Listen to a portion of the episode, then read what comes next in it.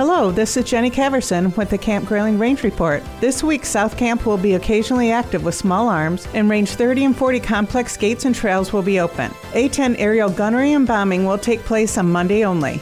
To clarify gate closures, always call headquarters at 989 344 6100. 989 344 6100. Although this week will be a quiet one, the National Guard continues to look at Camp Grayling as a four season training venue, capable of preparing service members to defend the nation in all domains and seasons. Colonel Scott Myers would like to thank the community for their continued support. For the most up to date information on Camp Grayling, please search Camp Grayling Joint Maneuver Training Center on social media.